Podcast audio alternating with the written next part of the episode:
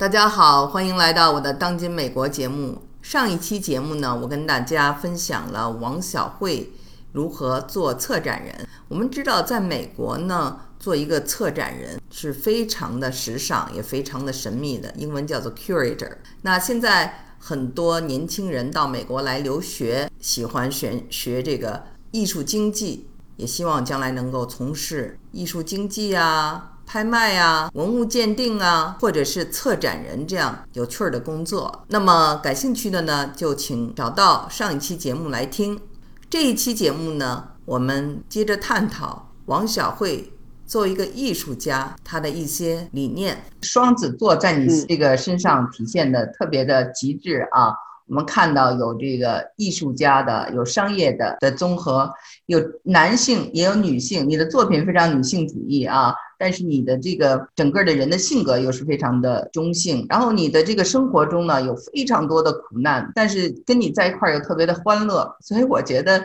就是非常好的一个这种结合。因为咱们相处的比较久了，我我还是想回到你做一个女性艺术家的话题当中，因为我觉得这一部分吧是非常深沉的。嗯，我记得我曾经把你和那个墨西哥的女画家 Frida Kahlo。比较过，我呢去过弗里达在墨西哥的住处，还有在那个美术馆了解过他，看过他的作品，尤其是他的自画像，我觉得特别震撼。你们俩呢比较相像的地方是你们都不幸的出过车祸，可以说都是与死神擦肩而过，也同时呢都是因为车呃这个车祸而没有办法生育，这是一般女人无法感受到的生命的痛。呃，这个弗里达呀，她曾经说过，生命暗淡到极处时，她从自己。的艺术创作中找到了安慰。他写道：“我的画儿是对我自己最坦白的表达。”我就想说，其实你在这个遭遇了车祸和病痛，还有 失去挚爱的双重打击之后呢，你在艺术上反而取得了更高的成就，而且现在越走越远。你是怎么看待这个苦难带给你的影响？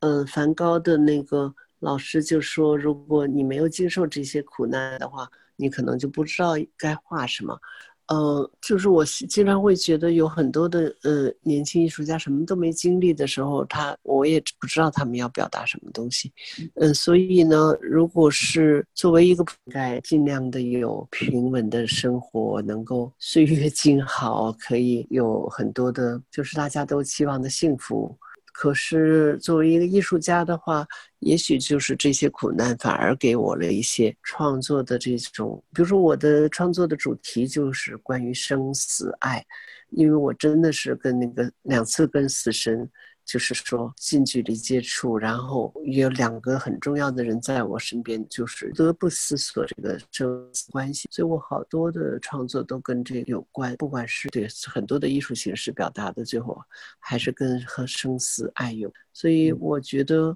可能作为艺术家来说，嗯，苦难也许就是一个非常重要的一种创作的源泉吧。我能否理解为艺术就像你的孩子一样，是你对生命的孕育，是对某一种阶段、某一种情感的表达。艺术呢，说不仅仅是一个孕育的过程，也是你这个生命中一个永恒的见证。对，我说那个艺术就像我小孩一样的，虽然我自己没有孩子，但是我每一个艺术的创作的过程也有点像那种，呃。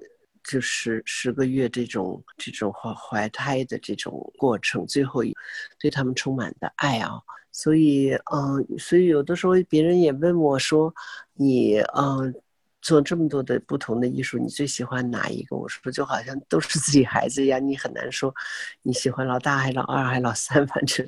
就是我是基基本上真的把这些东西，就我的作品都看成自己孩子。有的时候创作过程也确实是非常非常长，呃，就是艰艰苦的或艰难的，或者是，或者是，嗯。包括那个，就是你可能写作更多，你你也知道，如果写一本书也需要好长时间的，有时候还不满意，还在修改或什么。总之，嗯，对，就是就像那个孩子一样的吧。我觉得就是像像养个孩子一样的。你在艺术作品里啊，特别能挖掘女性的美。你曾经说过，我所欣赏的女人的美是一种从骨子里透出来的态。所你能跟我讲讲这个态吗？有时候就是那个好像，嗯，怎么说呢？我我我其实我其实经常那个你排那个化妆师的，我基本上都拒绝，百分之九十都拒绝，最多我就说，临时你再给我稍微嗯补一下就算了，因为他们说哎呀没。关系啊，我们你早点两个小时过来，那个帮你好好弄弄啊，头发呀，呃，我就说我我我自己弄，呃，十分钟就全搞定了。你们弄两个小时，我真没那么多时间，因为我有时候不是特别特别呃愿意多花时间在这些上。但是我觉得这个，嗯，就是只能意会不能言传的一一个说不清楚的东西，嗯，就是。好多的女人可能有姿或者有色，我觉得这个态啊，好像有的时候还太年轻的人还真没有，就是可能就是要经过岁月磨练才行吧。就好像我其实以前愿意。你你刚才问到那个赫本啊，赫本其实也是一个特别有态的女人。她年轻的时候可能会有这种所谓的姿色呀什么的，年轻漂亮都有。但是这个态只有她年纪大了的，我觉得才有，就是这种，这种，嗯，就说七十如晚霞，八十如明月，就是。嗯，你是这么写的，说这对。五十如醇酒，六十如夕阳，七十如晚霞，八十如明月。我还想再谈谈啊，就你在作品中啊，有很多花儿，其中花之灵性的作品是一个你的重要代表。花儿呢，不仅仅有美的一面，它也是个生命的过程。然后你跟周国平呢，呃，有一个花非花的对话。然后呢，你的花儿就又让我想起了另外一个女画家，也是国宝级的，只不过。不是墨西哥的，是美国的这个女画家 Georgia O'Keeffe，她也是这个描绘这个花瓣呢。她的作品也是享誉世界。她喜欢住在荒漠的高原的地带。我曾经去过她新墨西哥州圣塔菲的牧场。最近呢，我在德州呢，才发现她在这儿也待过，也居住创作过。她喜欢穿黑色或者白色的衣服，她看着就是很冷峻的啊，但是。就是她跟你不一样，她是冷峻、孤独这样的一种女艺术家，但你是一个非常温暖的女艺术家。你怎么看待这个 Georgia O'Keeffe？嗯，其实我在办了那个花的展览以后呢，就有我朋友就送我了一本那个 Georgia O'Keeffe 的这个画册，然后还说：“哎，你是不是跟他学的？”我说的我根本不知道这人，我也没见过这个人，确实有。这是自己给我自己创作的，我也没有跟别人模仿过，也没有学过。但我后来就开始也也也在看他的东西，然后我更觉得我比较更像弗里达·卡罗。我觉得啊，如果比较的话，包括那个有一个有一个很有名的一个。嗯，评论家，嗯，在法国的叫邢孝生教授，他曾经写过，他就说，他觉得就是我和弗里达卡罗比的话，还更比他更多了一份这种嗯沉重，就是更多了一份这种生，呃，都是画他画自画像，我拍自拍像，我拍了很多很多的自拍像，或者是有很多的就是自传性的这种这种表达方式，都都很。嗯，都很相似，但是确实是我我在我创作的时候，我完全不知道他，都是后来评论家在把我们做比较，嗯，甚至包括就是他在后来晚期的时候，呃，就是已经都瘫痪了，也不能动了。他开画展的时候是抬着担架，被人抬着担架去 展览现场的，然后很多人就说一。为了先要去看这个人，而不是先是为了看他的画。那我也是后来就好多好多人就我被欧洲人评为这个明星艺术家呀，或者什么的，都是很多人是先说要看我的人，然后再来看我的艺术作品，或者因为我的人在上海美术馆的展览，很多人当时留言就说我是因为王小慧才第一次进到美术馆，我才第一次开始哎呀喜欢摄影了或者喜欢艺术了，说以前。从来不关心艺术的，就是因为好奇王小慧，所以就去看一看。那，嗯，所以那时候我的那个美术馆的展览是创纪录的，个展的那个参观人数创纪录。那当时的美术馆馆长他还跟我说，他能做证明，因为国庆节的时候他是值班的。他说他也很奇怪，这么多人，结结果包括讲座厅都坐不下，结果最后只好到那个展览大厅去，去给大家做讲座啊什么。那但是我觉得这都没有什么不好，反正不管 人家是因为我的人，还是因为我的艺术，从此喜欢了艺术，嗯，是一个特别美美好的事情。因为我一直觉得这个世界上，至少对我来说吧，最美好的事情，一个就是爱情，一个就是艺术。嗯，对，我觉得是你说的这一点，就是很多人带一种猎奇的心态啊，包括在上海，我知道那些小女生啊，他们是跟我说啊，你认识王小慧，然后就开始提你过去的这些创伤啊，比如说真的有一个，嗯，这个。呃，德国人为她自杀了吗？她的丈夫真的就是问这些很很八卦的话题。我呢就觉得呀，你们要认识王小慧，你们就不会这么看问题，因为她是个特别温暖，而且是特别的，就是敞开的这么一个人，跟她谈话就特别的舒服。但是他们那种猎奇心态，我觉得你能够接受。而且能够的，就是坦然处之，这点挺不容易的。所以为什么我就说你跟这个 George O'Keeffe 比起来就特别的温暖，因为他之前也有人们去也对他很感兴趣，因为他很有些故事嘛，很有故事。他就是远离人群。对我，我我这点我觉得我可能遗传我妈妈了吧，因为我觉得我前两天这个月我其实去了三次重庆，呃，第一次去我本来。是不打算去的，因为他们有个电视节目要做做访谈。我本来不想为了一个电视去，就是因为我想去看看我妈妈的那个曾经生活过的一个地方。我就不知道那个地方还在不在，还能找到不能找到，所以我就后来想，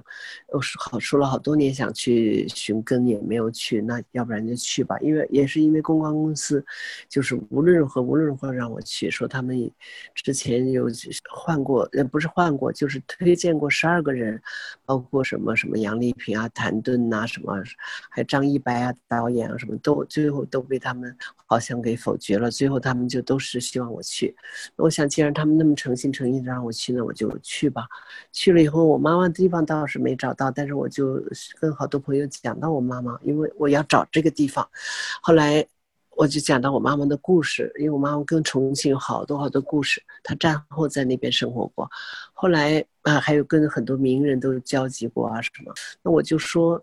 我就说，我我妈妈真的是受了那么多那么多的苦难啊！不管是战争中间失去七个亲人，然后包括后来就是去她自己再去求学，去去考上中央音乐学院第一届的毕业生，就是她是那个文不是文革那个解放后第一届的那个音乐学院的毕业生，嗯，然后又又。肃反运动，嗯，然后文革就是非常非常多的苦难，嗯，就是这么说吧。一般人，你想一个年轻的女人，自己的小孩也死掉了，丈夫也死掉了，就是兄弟姐妹也死掉了，就一般的人真的是受不了的，嗯，但是她就是能够这么多的苦难，一个一个一个都都过去，最后还能够用特别，